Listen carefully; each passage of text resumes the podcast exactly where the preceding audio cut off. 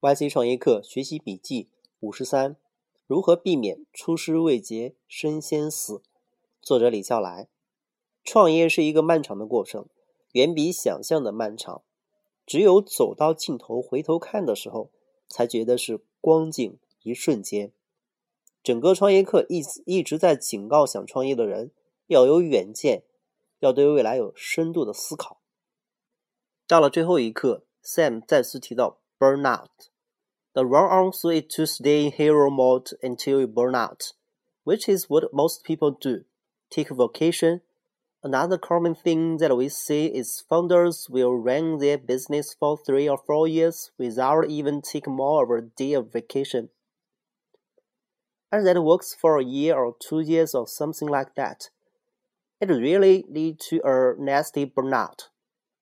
创业团队最痛苦的阶段 就是在做出东西之前，需要长期玩命的工作，做出一个可能被验证为失败的产品，而后的每次 pivot，其实本质上都可以是从头再来。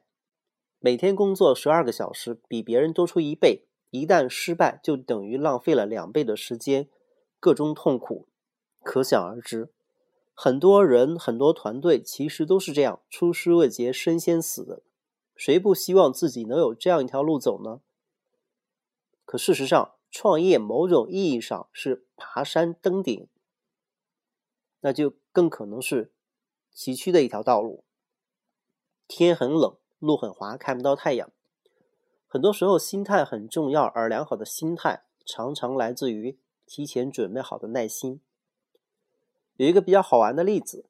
医学院的学生在学习如何检视 X 光片的时候，一开始几乎无需练习，正确率就可以达到百分之八十以上。但这还不够，作为职业医生，要做到百分之九十五以上，最好是百分之百。于是，他们每天要看很多章，做很多的甄别。经过一段时间的练习之后，期中考试，学生会痛苦的发现自己的正确率事实上降低了。